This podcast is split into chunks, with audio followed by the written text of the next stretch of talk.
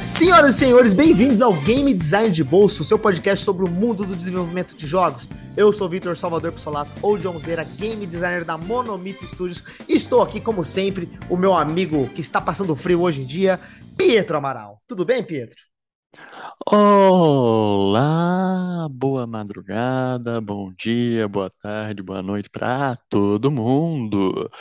E, John, o que que a gente vai falar hoje? Porque eu não sei bem o que essa galera faz, isso surgiu quando, desde quando essa profissão existe.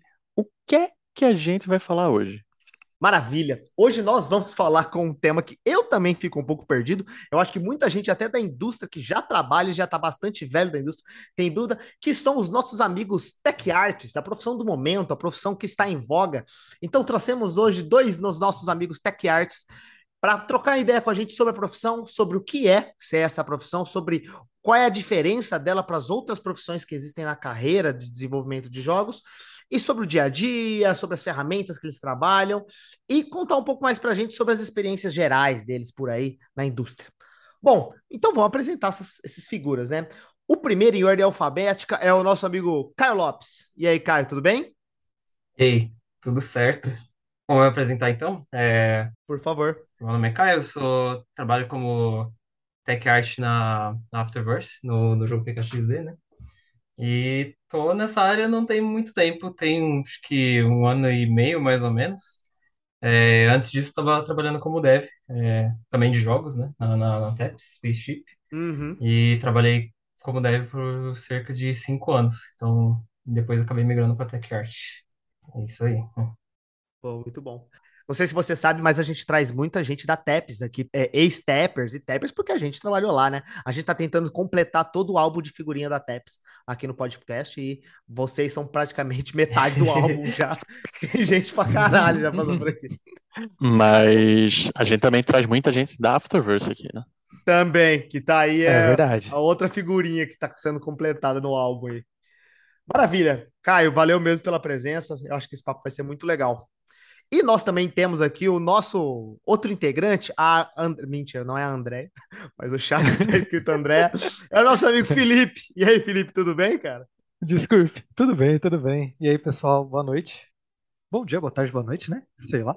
É, meu nome é Felipe, eu trabalho na Afterverse também há um ano e meio, sendo, um, sendo seis meses desses como tech art. Eu entrei na Afterverse como dev e consegui migrar lá dentro. É, eu trabalho na indústria acho que há aproximadamente seis anos, acho que mais ou menos o, o tempo que o Caio também trabalha. Uhum. É, antes eu trabalhava com desenvolvimento web e processamento de dados numa seguradora e eu sempre curti bastante desenvolvimento de jogos, tipo, desde antes da faculdade e tal, eu sempre tava um pouco de olho e tal. Então, terminei a faculdade, comecei a estudar um pouco mais de, de Unity, né? E que na faculdade também mexi um pouco. E comecei a montar um portfólio e tal, enquanto eu trabalhava com outras coisas. Aí eu consegui migrar para desenvolvimento de jogos. Entrei na TEPS também, há não sei quanto tempo. E depois Spaceship, enfim. Então, já estamos na estrada aí há um tempinho. Massa. Então, eu tava comentando até com vocês, né, que a gente, eu tentei fazer surpresa, né, porque eu sei que vocês são amigos e tudo mais. Eu falei, não, não vou avisar um ou outro. Eu acho que vai ser legal eles descobrirem, ah, que legal, você que também tá participando do podcast. Mas claro que não deu certo, né? Vocês comentaram, conversaram entre si e um tava sabendo do outro. O bobo é eu aqui tentando, ah, vou fazer uma zoeira aqui. Nunca que isso ia dar certo, né? Mas bom. Show, galera. Obrigado por estarem aí. Vamos nessa.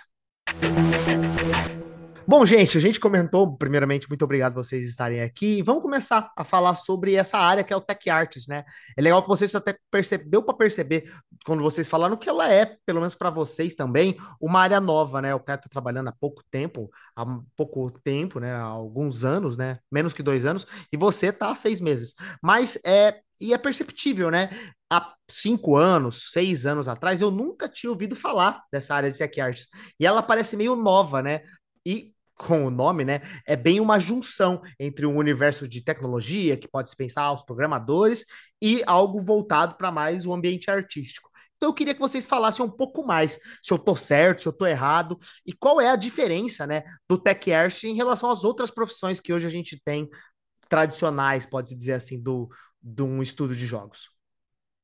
Bom, é, como você disse, acho que é uma coisa bem recente mesmo. Quando comecei a procurar vaga para entrar no mercado de jogos, eu também não via coisas sobre tech art. Uma coisa que eu comecei a ver é, com mais frequência, né? Tipo, de uns três anos, quatro para trás. E eu acho que uma coisa que todo mundo sempre ouve falar, o Caio também já deve ter ouvido muita, muitas vezes isso, e vocês também, que tech art é meio que a ponte entre arte e dev, assim. Então, tipo, de fato, existem conhecimentos, é, é, intersecção ali que tech art atua, sabe? Tipo, dando um exemplo aí da diferença, né? Por exemplo, artistas não codam e desenvolvedores não necessariamente conhecem a pipeline de produção de asset tão bem. Pode conhecer, mas tipo, tech art geralmente está mais dentro dessa pipe, sabe?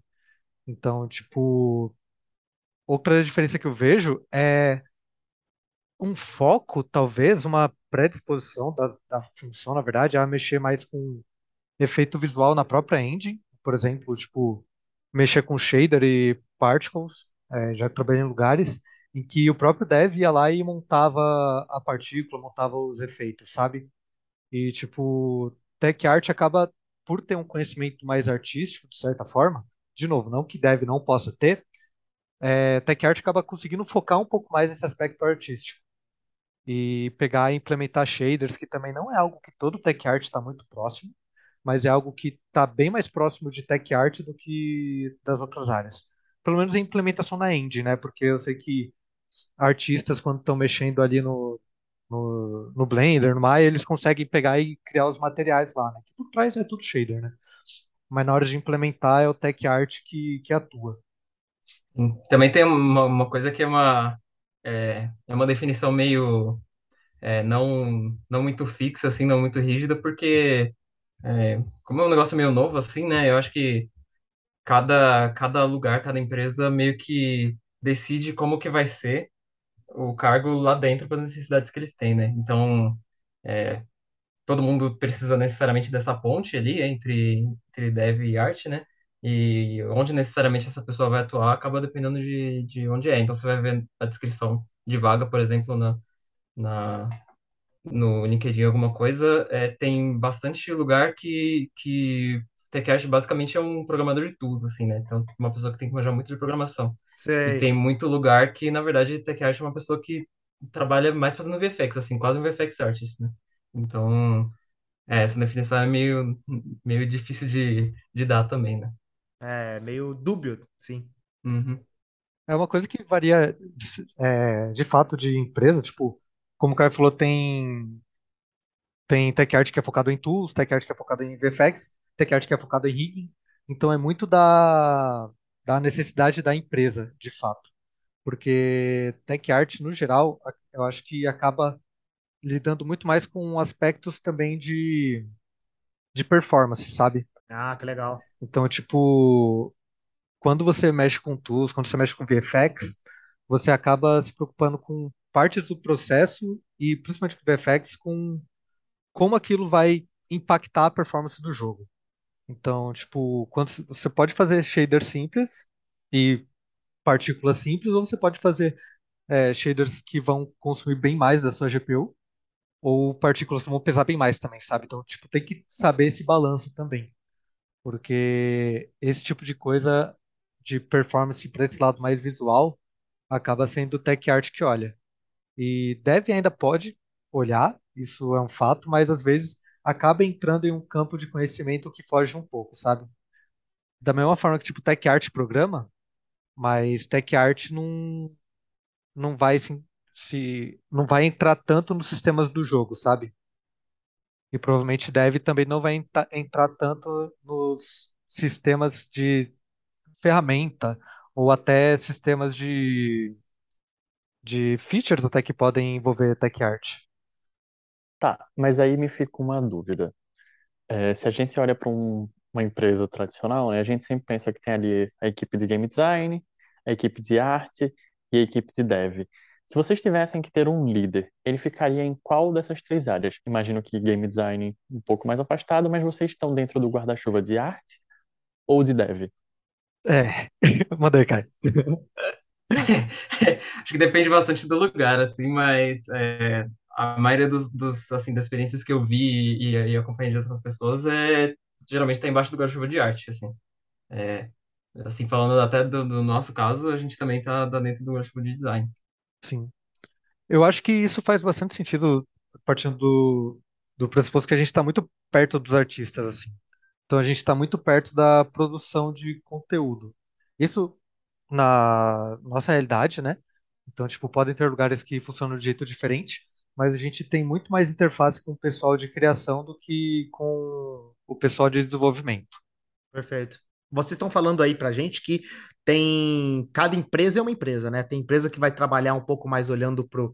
Você falou dos, ma- dos materials, dos rigs, e tem outra que vai ser o cara do tools. Vocês em específico, como é? Vocês trabalham. Vocês mais são generalistas, né? Ou realmente vocês têm um foco específico? Ah, sei lá, o Caio é mais shader, você é mais outra coisa. Como é que é o de vocês, por exemplo?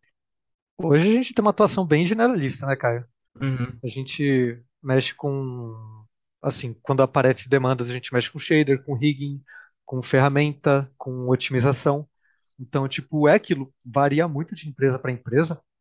É, depende da estrutura da área de tech art também. Sim. É, acho que cada. Por exemplo, tem empresa que tem todos esses cargos separados, né?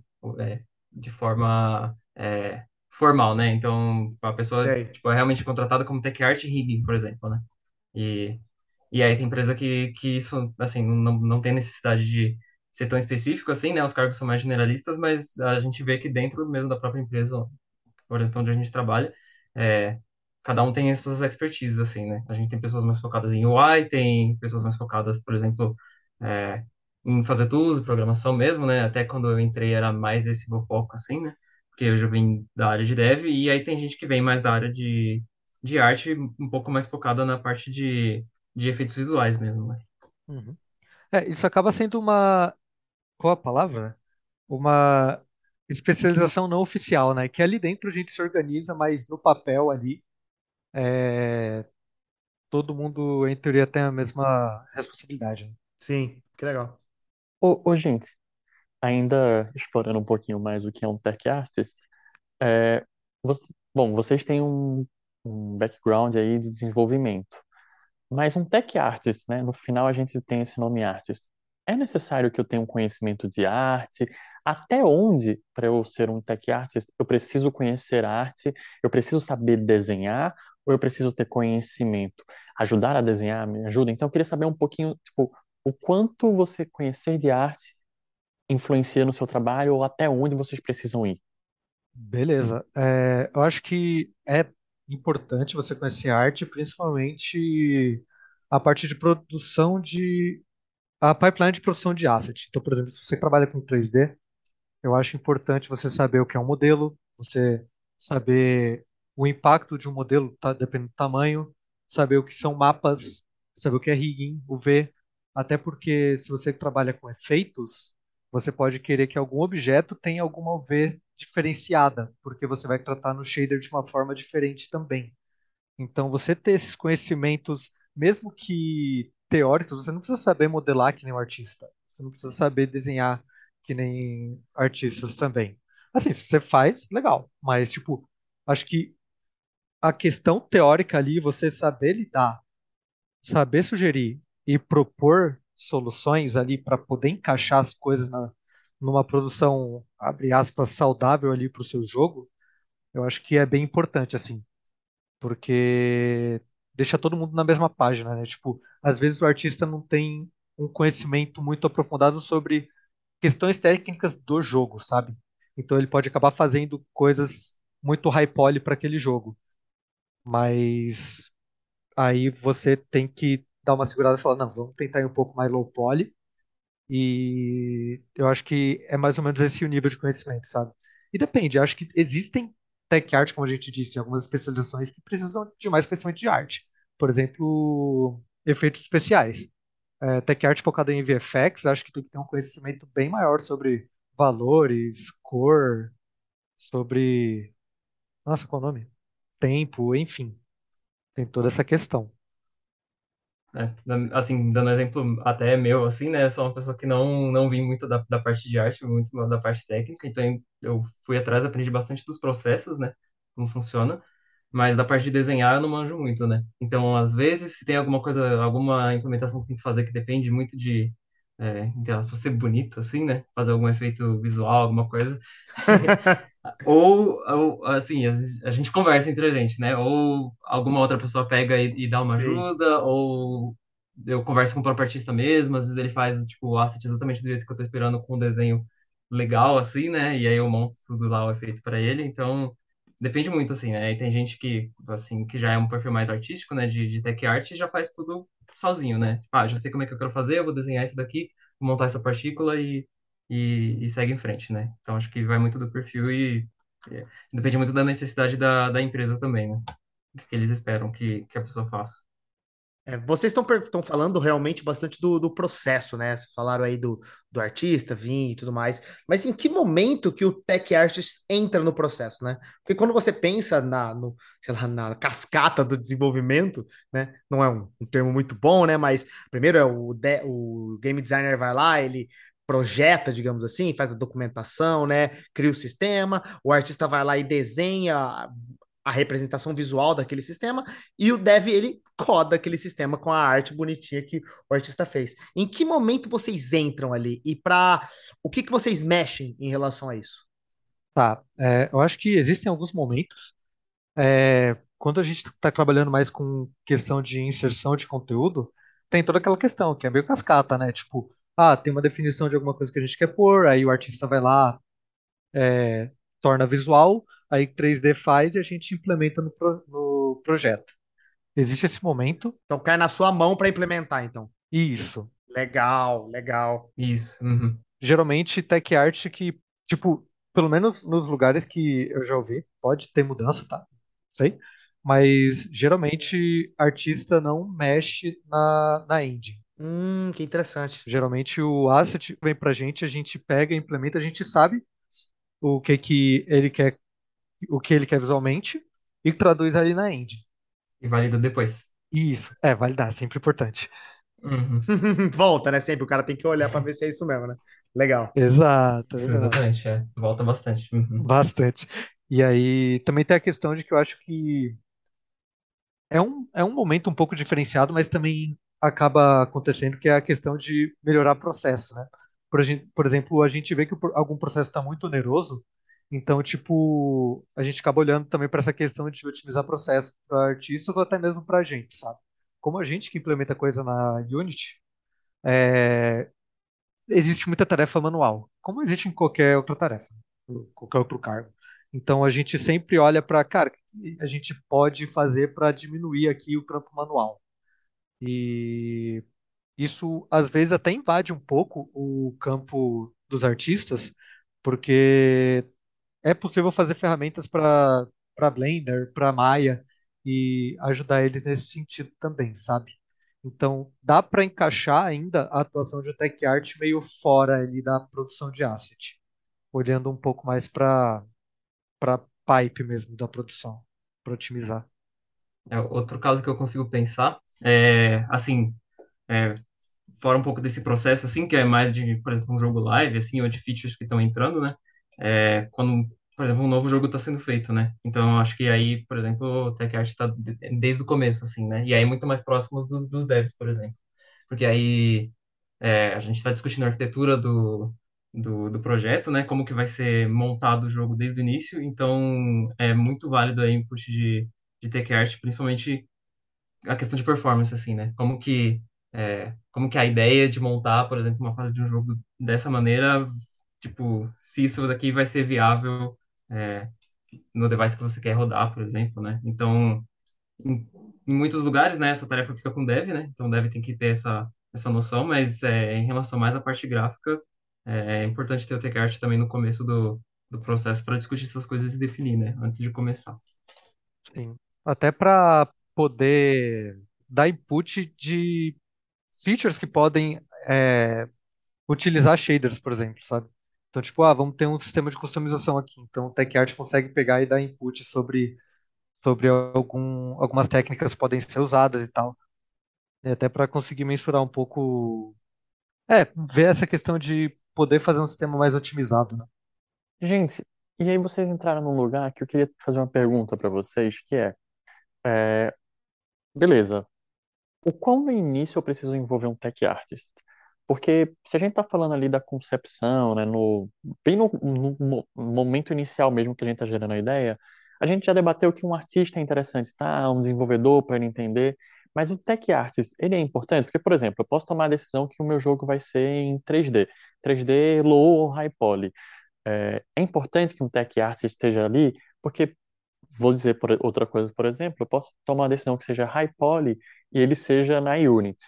É, o tech artist isso, tipo, vai ter um impacto em vocês? Vocês poderiam já entrar e dizer, gente, talvez não seja o ideal, ou realmente o Tech Art só deveria entrar no projeto no momento em que ele está sendo codado?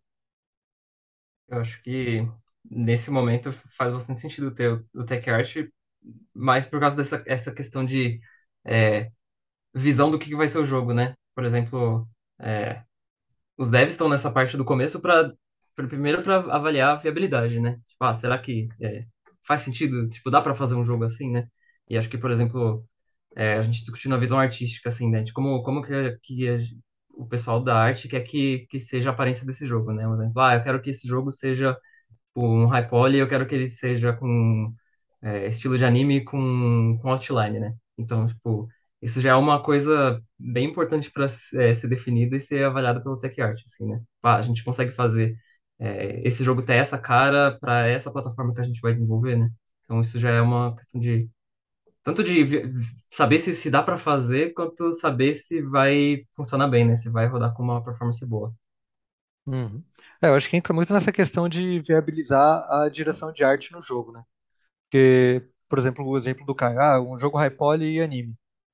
Tipo, é aquilo, o artista, ele vai trazer os assets para você, mas quem vai de fato montar a montar o visual na engine mesmo, quem Uhum. vai solucionar isso é o tech art, provavelmente. Então, tipo, é bom ter para dar visibilidade. Ah, é toon shade, é realista. Vai usar PBR, tipo, quais são os impactos? Qual é o budget técnico que a gente vai ter?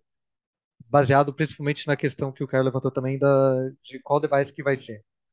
Ah, vai ser mobile, então tem uma limitação maior. Vai ser desktop? Ah, então dá para usar um pouco mais, talvez. Não sei.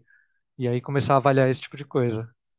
E o quanto que a engine, né, a escolha da engine, aonde vocês vão desenvolver, também é levado em consideração para o universo de Tech Artist. Tipo, vocês precisam fazer um estudo diferente por engine, ou o Tech Artist ele se molda independente da engine que vocês utilizarem, sabe? Dado que vocês estão falando também bastante de que também se preocupam com a é, o quanto que o jogo vai rodar bem, né? O quanto que a engine, essa escolha e até as decisões de fazer é, dentro do jogo modifica, sabe? Você tem que aprender a engine, como é, como é que é, sabe? Algumas coisas mudam até dentro da própria Unity. Tipo, olhando para uma engine, você tem três pipelines de renderização, né? E algumas coisas mudam ali entre elas. Então, se você falar, trabalhar na Unreal ou na Unity, eu falaria que, claro, existe, tipo, a questão da experiência do Tech Art. Então, tipo, por exemplo, hoje eu só trabalho com Unity, mas se fosse para mudar para Unreal, tipo, conceitos ainda existem, sabe? Tipo, ah, eu ainda consigo usar Dot Product é, em shader, sabe?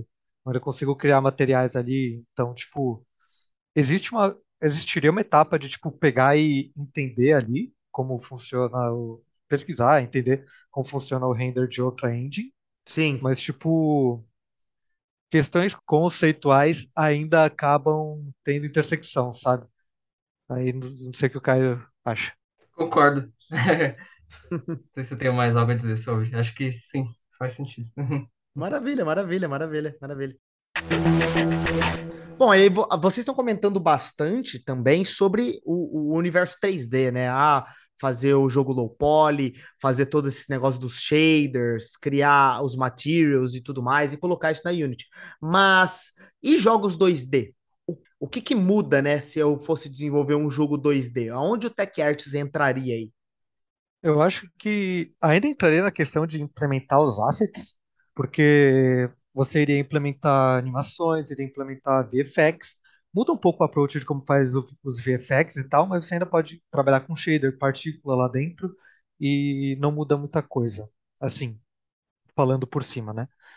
E acho que questão de budget técnico muda algumas coisas, porque acho que com 3D você consegue trabalhar com iluminação de uma forma que, você consegue extrair muito, é, consumir muito mais do, da CPU. Então, tipo, acho que em questão de, de pipeline vai mudar, mas a atuação não muda tanto, porque você ainda pode trabalhar com ferramentas para inserção de conteúdo, você ainda pode trabalhar com efeitos, você ainda pode otimizar a pipeline, sabe? Então, acho que muda um pouco o approach, mas é um tanto parecido. É. Preocupação com performance também é- acaba sendo bem parecido. É, é, um foco maior aí, por exemplo, a, a questão de textura, né? Porque no, no, no 2D, né, o jogo praticamente inteiro são um monte de texturas, né? Então isso é algo que acaba pesando mais, né, no 2D, mas é a mesma preocupação com, com performance, mesmo, mesma é, atuação na, na inserção de conteúdo mesmo. Boa. E aí, a gente falou um pouquinho aqui de arte, desenvolvimento, mas o que é que de game design um tech artist precisa saber? A gente diz que todo mundo de- que faz jogos entende um pouco de game design e tal, mas o que é que ajuda vocês durante o desenvolvimento de um jogo, durante a atividade de vocês, conhecer game design? Essa é um pouco difícil, vamos lá, deixa eu ver. Essa é pergunta cabeçuda. Eu acho que, acho que, assim, eu tenho um background um pouco mais focado para VFX, então, tipo, o que eu consigo pensar um pouco é, tipo, conseguir é, comunicar, comunicar significado de alguma coisa para os players. Por exemplo, em game design você quer passar alguma sensação para o player, quer passar alguma informação, e eu acho que quando você está trabalhando com VFX, é uma coisa um pouco próxima, assim, porque, tipo, o efeito tem que estar casado com o significado dele, sabe? Eu não posso dar um efeito de, de dano com umas cruzinhas verdes, sabe? Tipo, um exemplo bem tosco, mas, tipo, eu acho que nesse sentido de comunicação, a parte de efeito anda bem, bem próxima, assim. Sim, sim, sim. Acho que questão de level design eu consigo pensar também. É, pensando nessa questão de performance de novo, assim, né? Às vezes, é, conversando com, tipo, você, você conversa com, com o game designer para entender como é que ele, é, como é que ele ide- idealizou, por exemplo, um nível, algum level design, e como que aquilo vai ser viável, assim, né? Então, assim, você ter um pouco de, de conhecimento de game design, acho que pode ajudar para você trazer outras sugestões, dado que você tu sabe o que pode ser mais viável na, naquela, naquele design, né? Então, tipo, ah, eu acho que essa visão que você teve para para esse momento, eu acho que não não vai funcionar, mas que tal se você fizer dessa forma? Então, Sim, é, total. Se você não tiver essa noção assim, você só vai poder dizer, ah, eu não, infelizmente não dá pra fazer, então pensa de outro jeito. E aí fica meio vago, né, para pessoa que não tem o conhecimento específico da, da área conseguir dar um outro exemplo que, que funcionaria, né? Então, Hum. penso mais nesse caso também. Ajuda muito na comunicação, né? Uhum, sim. Boa, a gente está falando, vocês basicamente falaram do próximo tema, né? A gente queria falar um pouco também de soft skills, sobre, é, vocês falaram da comunicação, pelo que parece é bem importante, né? Todas as áreas são importantes, game design também a gente sempre bate nesse, nessa tecla, mas que outras soft skills vocês sentem que é legal e ajuda vocês diariamente no trabalho de vocês? Hum, Eu posso falar da principal mesmo, que é a que você acabou de falar, comunicação. Uhum, E sim. Não vai porque, fugir dela, né? sim, Total. porque eu acho que a gente tem que comunicar muito bem, principalmente porque a gente está fazendo meio de campo aí entre duas competências, né? E eu acho muito importante, principalmente quando a gente fala de processos e ferramental. Tipo, Porque muitas vezes, tipo, aliás, muitas vezes, muitas das vezes, para você ter ferramentas, você tem que ter um padrão, você tem que ter um processo, que geralmente outras pessoas passam. Então, se você conseguir ter uma comunicação clara, ter um processo claro, você consegue otimizar coisas da sua pipeline. Então, se você não tem essa comunicação, vai vir asset tipo um nome banana, você vai renomear, renomear para morango, e aí, tipo, nada fica automatizável nesse sentido, sabe? Uhum. Tipo, pe- pelo menos pensando nessa parte de processo. E em- ainda em comunicação também é acho que um pouco de talvez per- persuasão assim de é, muitas vezes a Uhum. pessoa vai trazer alguma coisa que você sabe que assim na hora que você for implementar ou no longo prazo não vai ser não vai ser muito legal assim né? E acho que tem tem muito disso de você sentar com a pessoa e convencer ela a fazer algum negócio um pouquinho diferente do que ela, que ela imaginou e que talvez traga um processo muito melhor para frente assim né? Então de tipo ter primeiro você conseguir explicar de um jeito que não fique muito técnico para alguém que não é de da, da área de tech né?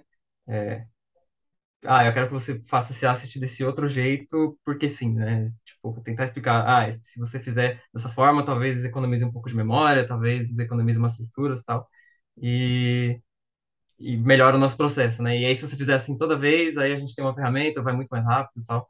É, tipo, esse poder de, de persuasão, assim, também de saber explicar, né? Acho que é bem importante. A gente fala que, né, quando a gente começa a- uma atividade, chega ali no game designer, tem toda uma parte de criação da, daquilo, o artista ele tem a estruturação visual e até mesmo o desenvolvedor tem uma parte criativa no que está trabalhando. É, de certa forma, o tech artist ele tem que seguir uma linha ali de tipo, pô, planejado é que aconteça isso e o jogador reaja dessa forma. Há um lado criativo para o tech artist? Há espaço para o tech artist criar, tipo, ele ser a pessoa que vai propor algo? Eu acredito que sim. Tipo, principalmente quando você vai querer trabalhar em features que são mais visuais. Vou dar aqui um exemplo de, de sistema de, de customização. Tipo, você pode propor usar mapas específicos para poder mudar a cor de coisa, para aplicar padrões. Então, tipo, acaba trabalhando muito próximo de dev quando você está trabalhando em sistemas assim. E aí tem toda essa preparação para você pensar em como o sistema vai ficar, se ele vai ficar escalável, porque não adianta muito você ter um sistema que, pô, funciona muito bem, mas ele não é escalável, né? Então tem que ter essa essa preparação, essa pesquisa para, tipo, tentar saber se aquilo é viável é, até no, no médio, longo prazo, dependendo do que for, né? O que eu consigo pensar também, assim, de parte criativa, né? Principalmente VFX, né? É muito Muito a coisa que vem de, de, de concept art é, é uma ideia vaga, assim, né? Do que, que é o, o VFX, tipo, como tem que ser, até porque a pessoa não vai fazer uma animação ali, né? Então, às vezes a pessoa fala, tipo, ah, eu quero, eu quero um efeito que sejam uns raiozinhos aqui, tem uma explosão tal. E aí, tipo, meio que cabe a você, tipo, montar do jeito que você acha que fica mais bonito e mostrar pra pessoa, né? Por isso que eu falei que tem bastante essa coisa de validação, né? De voltar. Então, isso já aconteceu bastante comigo, assim, né? Tipo, ah, a pessoa tem uma ideia vaga, eu quero um efeito mais ou menos assim. Aí você se vira pra fazer com shader, com partícula, o que você quiser, e aí mostra pra ela, fala, ah, era mais ou menos isso que você esperava? Aí, às vezes, partindo daí, se vira uma discussão entre vocês dois, assim, né? Da pessoa querendo mudar alguma coisa, você mudando uma coisinha ali, ali, aqui ali, e aí, no fim, fica satisfatório pros dois, né? Então, depende muito dessa, dessa parte criativa do tech art também. É, eu acho que ainda dentro de VFX entra muito na questão de que quando você está fazendo um efeito, tipo, você não pode simplesmente fazer o efeito, sabe? Você tem que pensar, cara, isso aqui vai rodar bem no device target, sabe? Tipo, eu poderia muito bem, sei lá, fazer uma chuva com raios, neblina, não sei o quê, mas isso vai fritar o device, sabe? Tem que também ter a questionar, tipo, beleza, o pessoal quer desse jeito, mas vamos ter que dar uma simplificada porque a gente tem um budget técnico aí para respeitar, né? E aí Uhum. também entra na questão de comunicar, falar, ó, desse jeito aqui vai pesar, a gente não vai conseguir é, manter vários desses efeitos na tela. Eu acho que depende muito também do tipo de efeito, tipo, se é um efeito que aparece uma vez a cada X tempo, dá para pesar um pouco mais. Agora, colocar esse mesmo efeito, vamos supor que você está no jogo multiplayer com vários players. Esse mesmo efeito, todos os players podem ativar a qualquer momento, aí você já tem que pensar, mano, pode ter 20 desses efeitos rolando ao mesmo tempo. Pode ser problemático. Então, Uhum. tipo, esse tipo de previsão também é algo, algo a se considerar. E como é que você faz esse cálculo, sabe? Você realmente faz na cabeça ali de tipo, putz, isso aqui tá muito pesado. Dá pra você tirar uma média, tipo, isso aqui é difícil, isso aqui, é- isso aqui é custoso, isso aqui não é custoso. Como é que, como é que é a, a decisão, por exemplo, essa decisão que você fez? Tá? Acho que, eu acho que depende muito do seu jogo. Tipo, depende de como ele tá hoje em dia, tipo, como tá a performance dele. Mas, por exemplo, como eu comentei, tipo, existem efeitos que eles são mais pesados. Então, por shader, você pode pegar e via shader gerar texturas a partir de uma captura de tela, sabe? Por exemplo, a gente tem texturas que capturam, como é, Caio? A depth, o depth buffer, ele pega uma, um- nossa, como eu explico isso?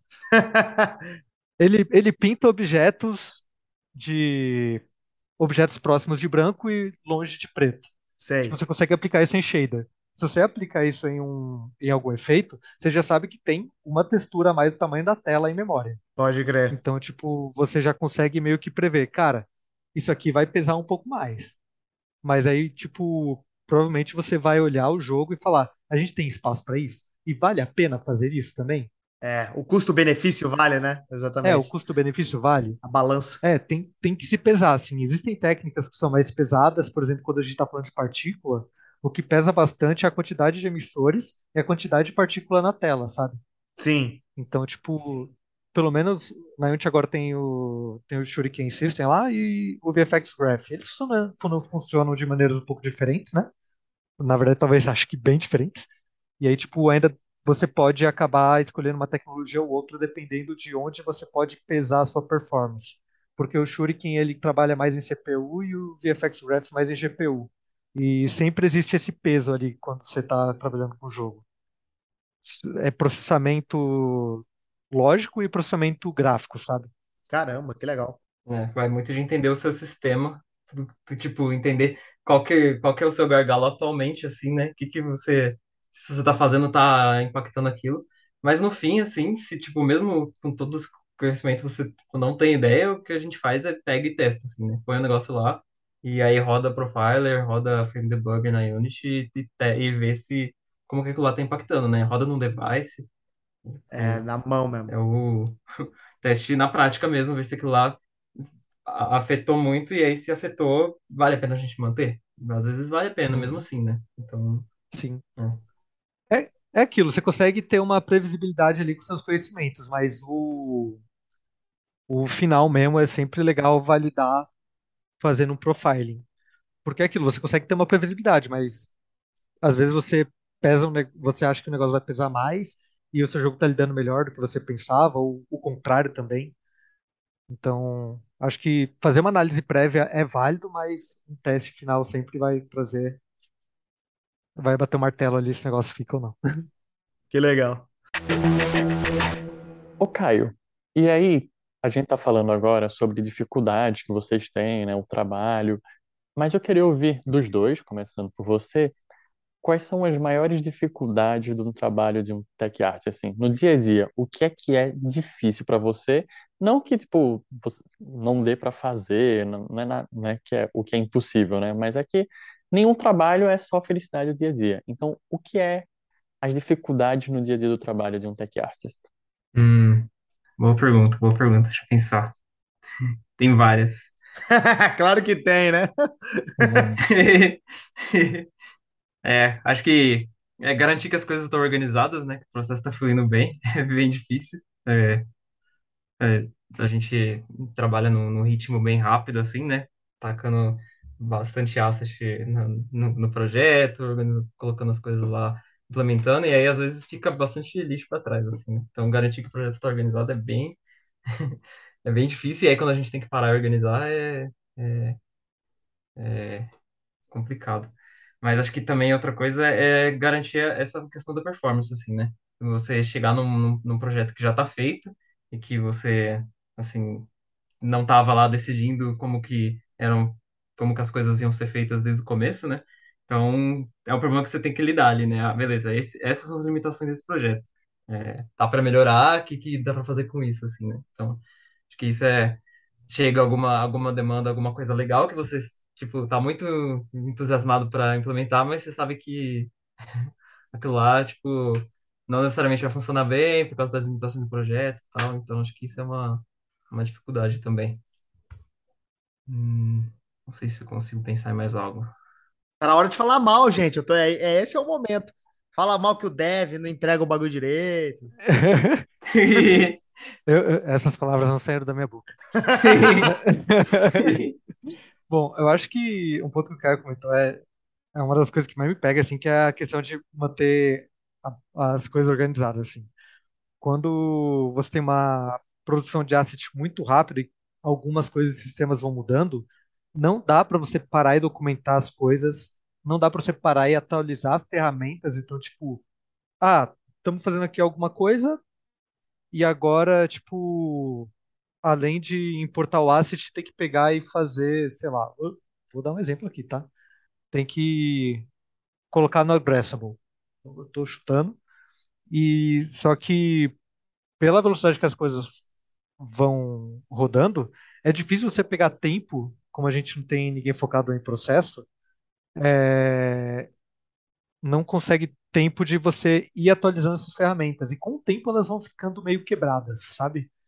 Então, tipo, isso acaba dificultando um pouco a nossa parte de, de, de inserir asset rápido, e a gente acaba passando muito tempo fazendo isso, o que faz com que a gente gaste, men gaste menos tempo fazendo outras coisas, sabe? Tipo, eu passo, eu vou chutar aqui, meia hora incluindo asset, sendo que se tudo tivesse atualizado, eu poderia gastar 10 minutos. E os outros 20 eu poderia estar polindo alguma coisa, sabe? É, trabalho manual, assim, né, que a gente acaba tendo pela correria, afeta a parte que a gente às vezes queria estar focando mais, que é a parte criativa, assim, né? Uhum. Então, essa é uma das Isso. dificuldades. Mas a, o, o o dev entregar as coisas erradas também acontece, assim, né? Tipo, Acontece. Não, acontece todo mundo tem que... esse... Acontece. Claro, É, claro, claro. é. E o game designer também, né? Todo mundo entregando Não, coisa todo errada. mundo, acontece. muita gente mexe no projeto, né? Então a gente trabalha com projetos com bastante gente, né? Então é, tem, tem game designer mexendo no projeto, tem, tem dev mexendo no projeto e, e cada um tem a sua expertise ali, né? Então o dev tem muita expertise em questão de, de performance, né?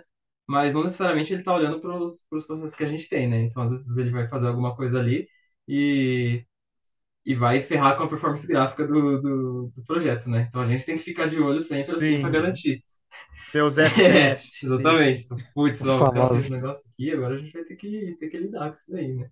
Então, Ô, gente, é, vocês falaram um negócio que eu fiquei curioso agora. Existe alguma engine que ela é mais fácil para um tech artist, tipo, ela ajuda mais um tech artist do que outra? Hum, eu acho que depende do, do, do foco, assim. Então, tipo, vou Nunca mexi muito com Unreal, mas Uhum. é, eu sei que o editor de shader deles é bem completo, assim, comparado ao shader graph. Então, você consegue produzir coisas bem mais. é, bem mais trabalhadas visualmente com nodes mais otimizados, assim. O shader graph, ele tá num. Ainda tá em atualização, né? Mas, tipo, comparar as duas, as duas ferramentas é, pelo menos para a parte de VFX, é, eu acho que a parte da Unreal tá bem mais evoluída, assim. é, consigo pensar em outros exemplos, tipo, é, tem engine que não tem interface gráfica, né? Então, para um tech art que não é, tipo, com background de programador, né? É, vai ser muito mais sofrido para ele trabalhar numa engine assim, né? Tipo, É verdade. literalmente tudo que tudo que aparece lá é feito no código, né? Aí isso é, é mais complicado, né? É, pensando em processo também, mesmo dentro da Unity, né? Sim. É, se você estiver usando o, a built-in, né, da pipeline, você não tem o shader graph, né? Então, para quem é tech art não tem experiência com shader é, no código, né? Aí já, já fica mais difícil também. Na verdade. Acho que o Godot também não tem, né? Godot eu não manjo. Acho que é tudo no código lá, a parte de shader. Tá doido. Os caras devem sofrer, hein? Pelo amor de Deus. Bom, gente, uma coisa que a gente sempre bate o papo aqui, né? A gente sempre fala quando a gente conversa com os game designers, é sobre ah, a gente joga os jogos e a gente joga com uma visão de game designer, sabe? Ah, que legal, a gente analisa ali ah, o balanceamento do jogo, ou talvez muitos dos outros elementos, né? O storytelling, como é que o cara conta a história, ou também, ah, como que o cara fez o sistema do, do level design da, do mapa.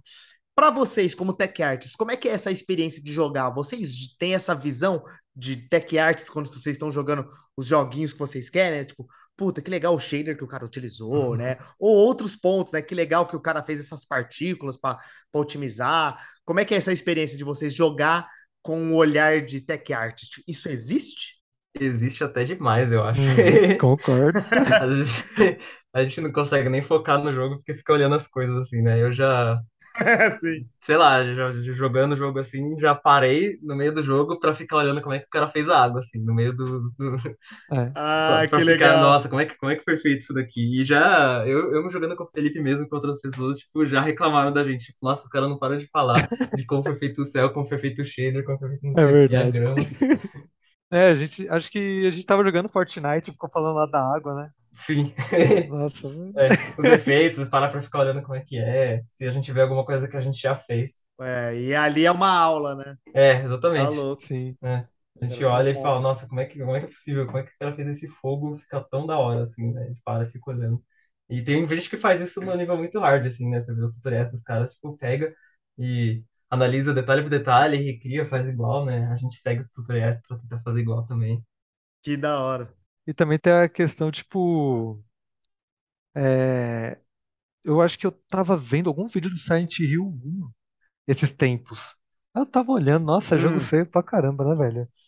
E aí eu É, nossa senhora. tava vendo, tipo, a iluminação lá é por vértex. E você vê a cor meio que dando uma transição dura de vértice pra vértice. Eu fiquei, mano do céu, eu tenho que me tratar. É, porque sabe, você é um grande aficionado por Resident por, por Silent Hill, né? Isso eu, pelo, eu percebo que eu acompanho nas redes sociais. o seu coraçãozinho gamer, né? De morrendo ali pelo Silent Hill. Eu fico feliz pelo anúncio que você recebeu esse ano. Nossa, anúncio bom demais.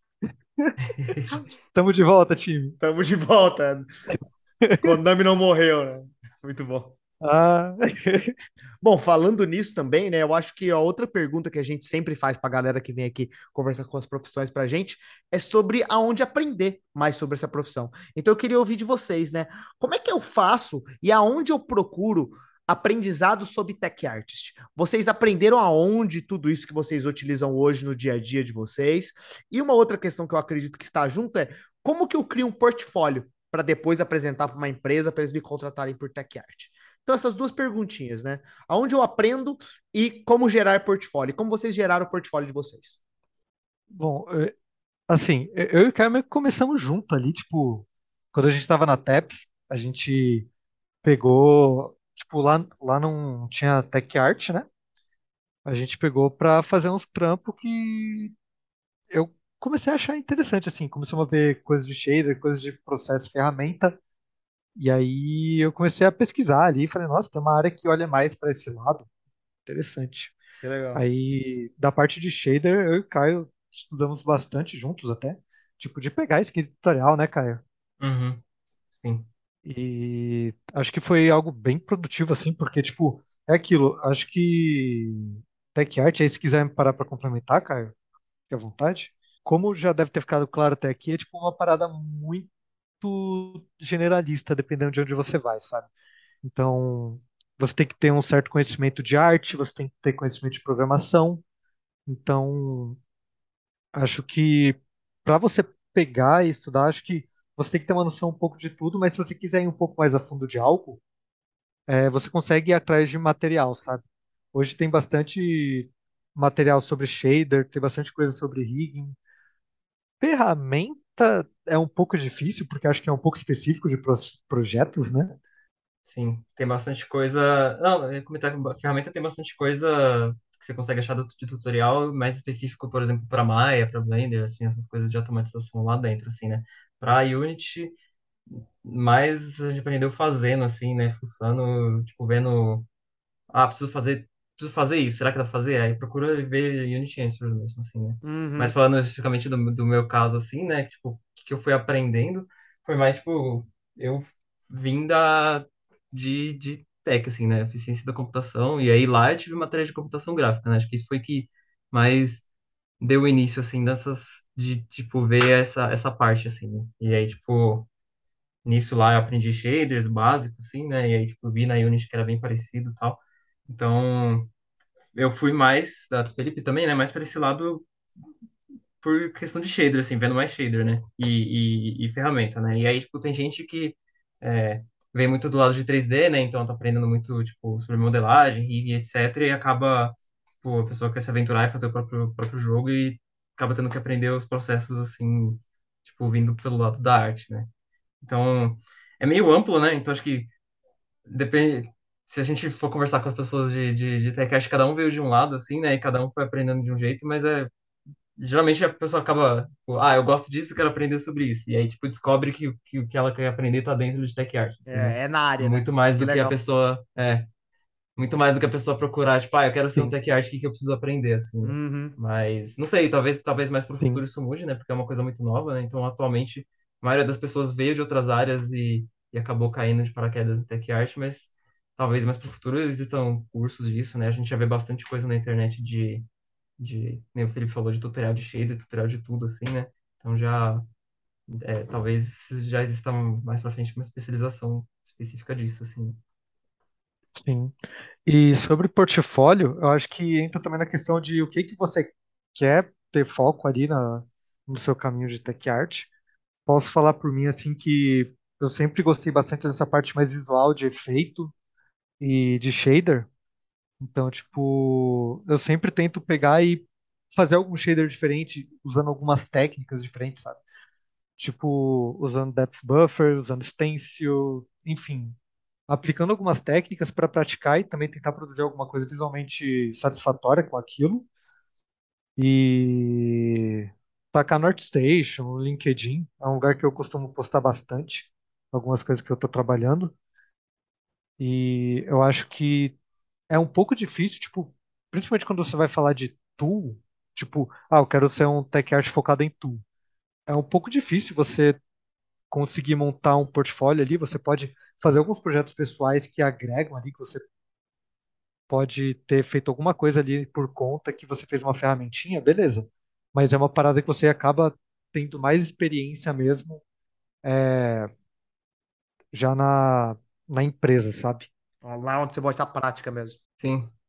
É, e acho que isso, isso, essa é a parte que esbarra um pouco mais na, na carreira de dev, assim, né? Porque o portfólio de dev, geralmente, você mostra os trabalhos que você fez, mas é, a pessoa precisa ver mais funcionando, assim, né? Pra, pra, pra ver o que você fez, assim, no seu portfólio, né? Então, não é uma Uhum. coisa muito visual, né? Então, quando Principalmente quando vai mais para essa parte de tools ou de performance, acaba sendo uma coisa muito mais, é, sei lá, showcase do, do, do negócio inteiro, do, ou do jogo inteiro, ou do uma feature específica, do que realmente, tipo, você mostrar, ah, eu fiz isso daqui e ficou bonito, assim, né? Visualmente.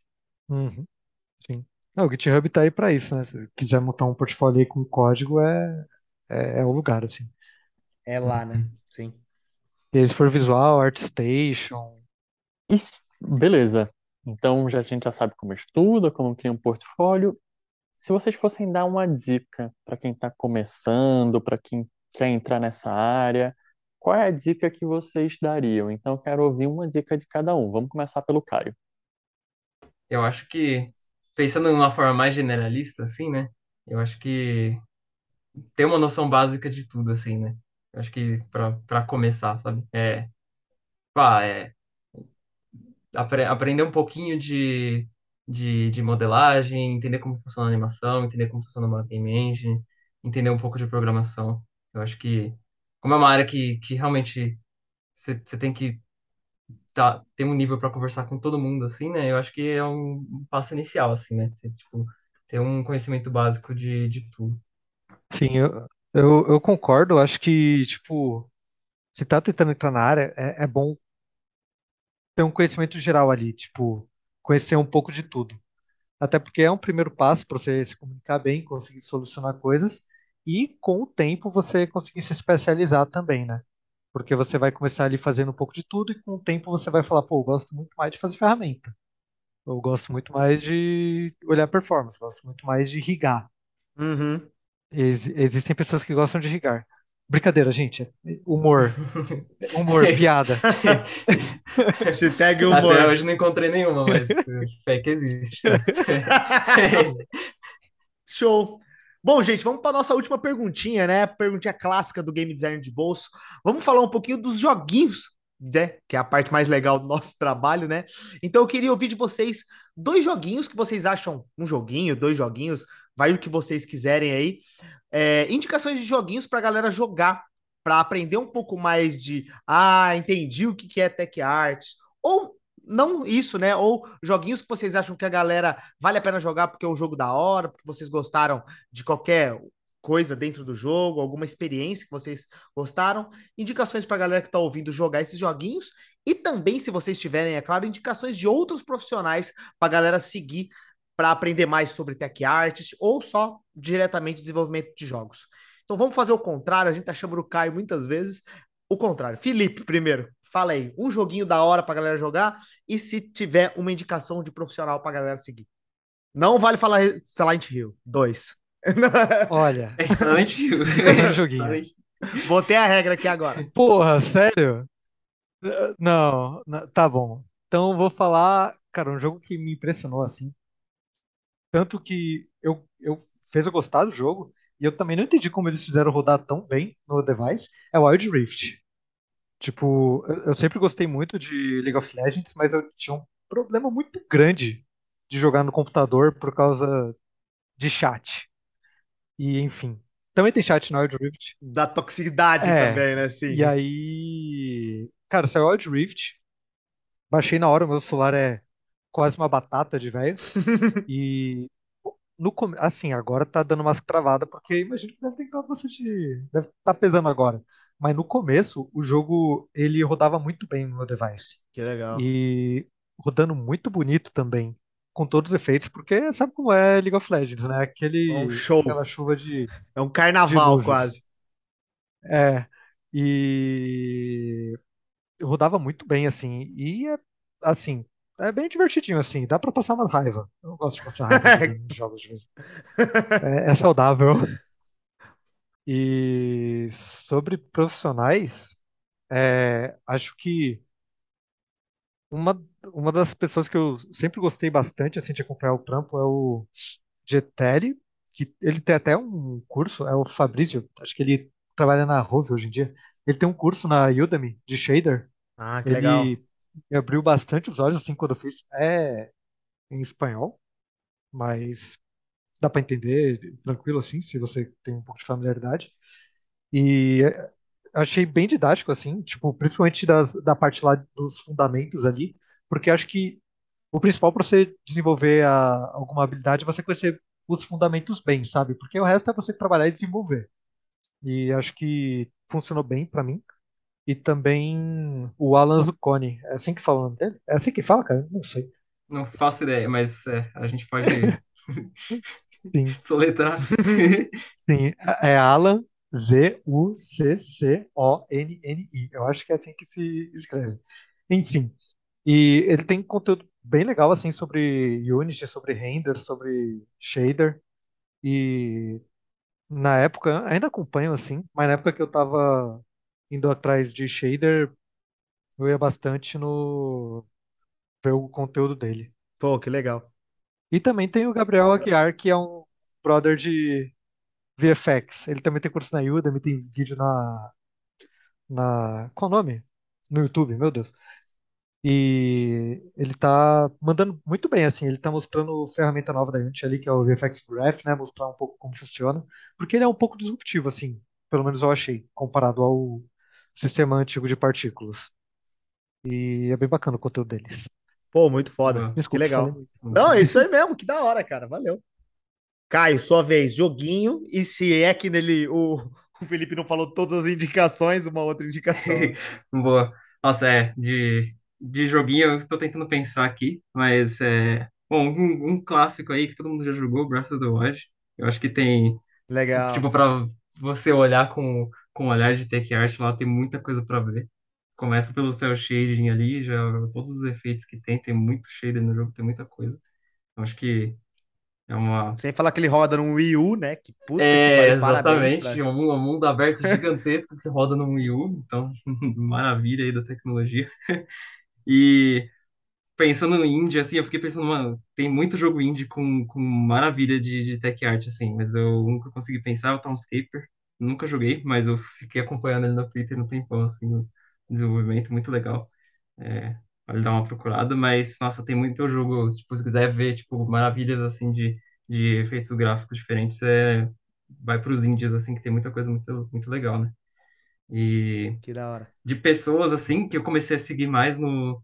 Quando eu tava tentando entrar nessa área assim, né? Tem a Freya Homer, não sei se você já ouviu falar dela. Ela tem muito tutorial de, de principalmente focado em matemática, assim, né? Mas que ajuda muito para shader. Então, tem, um, tem uns vídeos dela, assim, de quatro horas dando aula de, de álgebra vetorial, sei lá, e, e ajuda bastante Caraca, nessa parte de... Shader é muita matemática, assim, né? Então, eu, eu gosto bastante, é bem legal ver, ver as coisas dela. E tem o Harry, eu não sei se falar sobre o nome dele, acho que é Ali Savakis, que ele é, é, ele tem bastante coisa também, ele faz umas lives de, é, tipo, fazendo o jogo dele, assim, montando bastante coisa com, com shader, tem uns tutoriais, ele faz uns posts também, não sei se semanais ou mensais, com coisas que ele viu legal, assim, da, da comunidade de tech art, ele junta, monta um, um blog post assim, tem, um- ele tem um Discord também, tem uns desafios mensais que ele, que ele faz com o pessoal do, do, do Discord dele de, de, de Tech Art também, eu e o Felipe a gente já participou de alguns, então bem legal, assim, o conteúdo dele. Puta, que da hora. Gente, muito obrigado pelo papo. Valeu demais. Acho que a gente, eu e o Pedro, saímos aprendendo muito mais sobre o universo do Tech Art, né? Que realmente, como a gente comentou, é uma parada ainda muito nova e até muito é, não diretamente fácil de Uhum. entender, né? O que vocês fazem, mas, porra, eu acho que deu uma bela de uma luz pra gente, pra galera que ouviu. Muito obrigado. É, valeu demais. E aí, claro, se vocês quiserem divulgar alguma coisinha, fica aberto aí, podem falar. Obrigadão. Beleza, primeiramente, valeu pelo convite, foi bem bacana, assim. Pô, divulga seus, seus twitters aí, manda bala, cara. É, se, é, se alguém quiser me seguir lá no Twitter, é arroba FeiGameArt. Tá meio parado, mas eu pretendo daqui a pouco começar a postar alguns trabalhos que eu ainda não postei lá. Eu desenvolvo algumas coisas, alguns projetinhos menores para poder praticar algumas coisas e costumo postar o resultado, o processo, como cheguei naquilo. É, eu tenho um Patreon que é de graça para esse tipo de coisa, que é uma coisa que eu usei bastante assim, quando estava pesquisando. Eu fico bem feliz assim quando quando eu vejo que os conteúdos que eu posto, o pessoal interage e ajuda o pessoal a entender um pouco mais sobre shader, entender um pouco mais sobre algumas coisas ali dentro da Unity, eu acho bem bacana. E se quiser seguir lá também no LinkedIn, é só procurar Felipe Carvalho do Carmo. Deve achar, deve achar sim. Eu também agradeço pelo convite, foi muito legal. É, não tenho muita coisa para divulgar, não. É, se alguém quiser me seguir no Twitter, é, pode seguir, é, é Caio L, mas é Caio com dois As, então C-A-A-I-O-L. É, não posto muita coisa lá, mas é, vale a pena às vezes dar uma olhada em quem eu tô seguindo, porque eu sigo muita gente da, da área, assim. Aí, tipo, dá- tem muito, muito, muita gente legal lá pra você seguir e ver os conteúdos. É, o Caio curte umas coisas boas. Fazer todo mundo seguir vocês e encher vocês de pergunta, né? Eu acho que é, acho que é essa é a parte legal também de, porra, vão atrás dessa galera aí, os caras são foda. E também nosso amigo muito foda aí que tá, tá passando frio, Pietro Amaral. Muito obrigado pela presença do podcast. Muito obrigado, galera. Foi muito bom ter vocês aqui. Como o John falou, vocês deram uma esclarecida no que é Tech Arts, principalmente para quem está entrando nessa área de jogos, nunca trabalhou com um. Pô, será que isso é uma oportunidade? Eu espero que alguém saia daqui pensando, pô, eu acho que isso é uma oportunidade que dá para trabalhar, hein? Eu- é um negócio que eu quero testar. Eu, eu sempre quis pensar ir mais para esse lado. Então, espero que tenha, traga esse, esse tom para todo mundo, mas com certeza todo mundo vai sair daqui entendendo um pouquinho mais. Eu queria aproveitar também e fazer um agradecimento para o Fê, que é a pessoa mais engajada com esse podcast desde o dia 1, assim. É verdade. Não, não tem nada que eu poste nas redes sociais que o Fê não engaja. É isso. É... Desde Fortalecer o dia 1. o trampo dos brothers, pô. É isso, pô. Quando nós É, ficar rico, nós vai te dar uns royalties.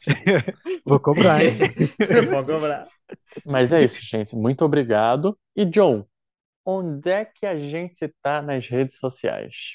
Maravilha! Se você quer ouvir esse e outros podcasts do Game Design de Bolsa para aprender mais sobre tech art, aprender mais sobre dev, aprender principalmente sobre game design e o mundo todo de desenvolvimento de jogos, é só procurar a gente nas, no Spotify ou nos outros agregadores de podcast, como Game Design de Bolsa. Lá a gente tem episódios sobre esse universo e também conversamos diretamente com outros produtores de jogos e desenvolvedores brasileiros sobre seus projetinhos no nosso podcast Desconstruindo. E também, claro, se você quiser seguir a gente igual o Fê, igual o Caio e dar uma força pra gente e uma moral, é só entrar e procurar arroba GD de Bolso nas redes sociais, no Instagram e no Twitter. E também, agora, uma novidade: se você quiser dar uma outra força pra gente, se você é nosso super fã, como o Pietro sempre fala, entra no Spotify e dá umas cinco estrelas pra gente lá, pra gente tentar divulgar um pouco mais o game design de bolsa e aparecer pra mais gente. Bom, gente, é isso. Falamos demais. Obrigado mesmo por terem ficado todo aí. Obrigado e um beijo no coração de todos. Até mais. Tchau, tchau. Tchau.